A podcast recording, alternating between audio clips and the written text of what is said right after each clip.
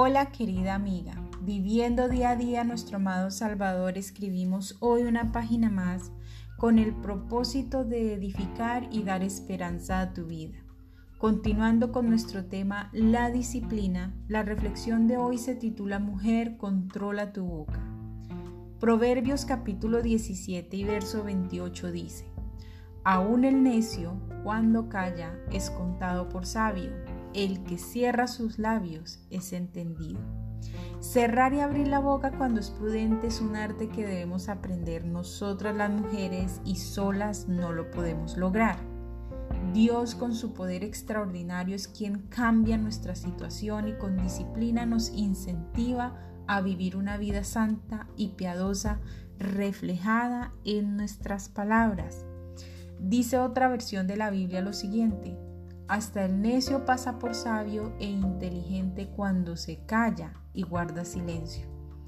Estas dos palabras pasa por me hablan de un control momentáneo o falso.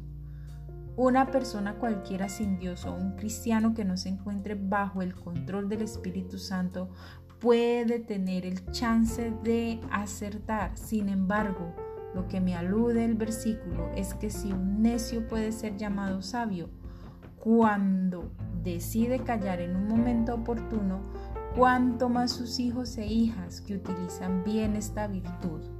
Cuánta gloria podremos traer al Señor solo con la boca.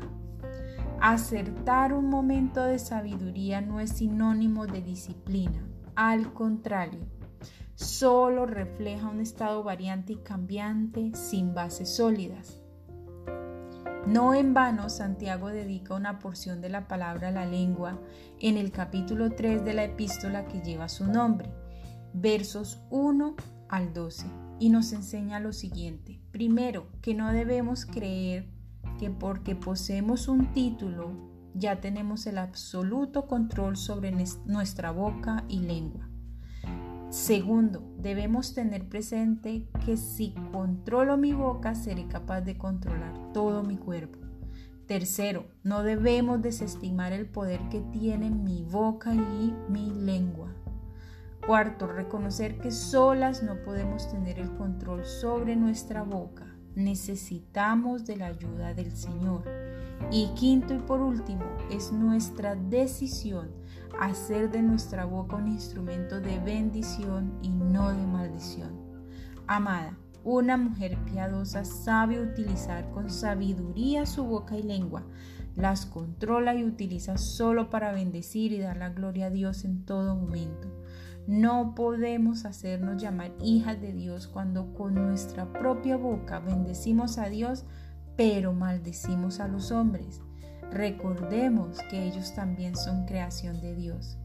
Que el Señor nos ayude a controlar nuestra boca para ser instrumentos de bendición y dar honor a su nombre. Con amor, Tania. Olson. Nos veremos en una próxima oportunidad con una reflexión más aquí en Diario de una Mujer Cristiana. Bendiciones mil.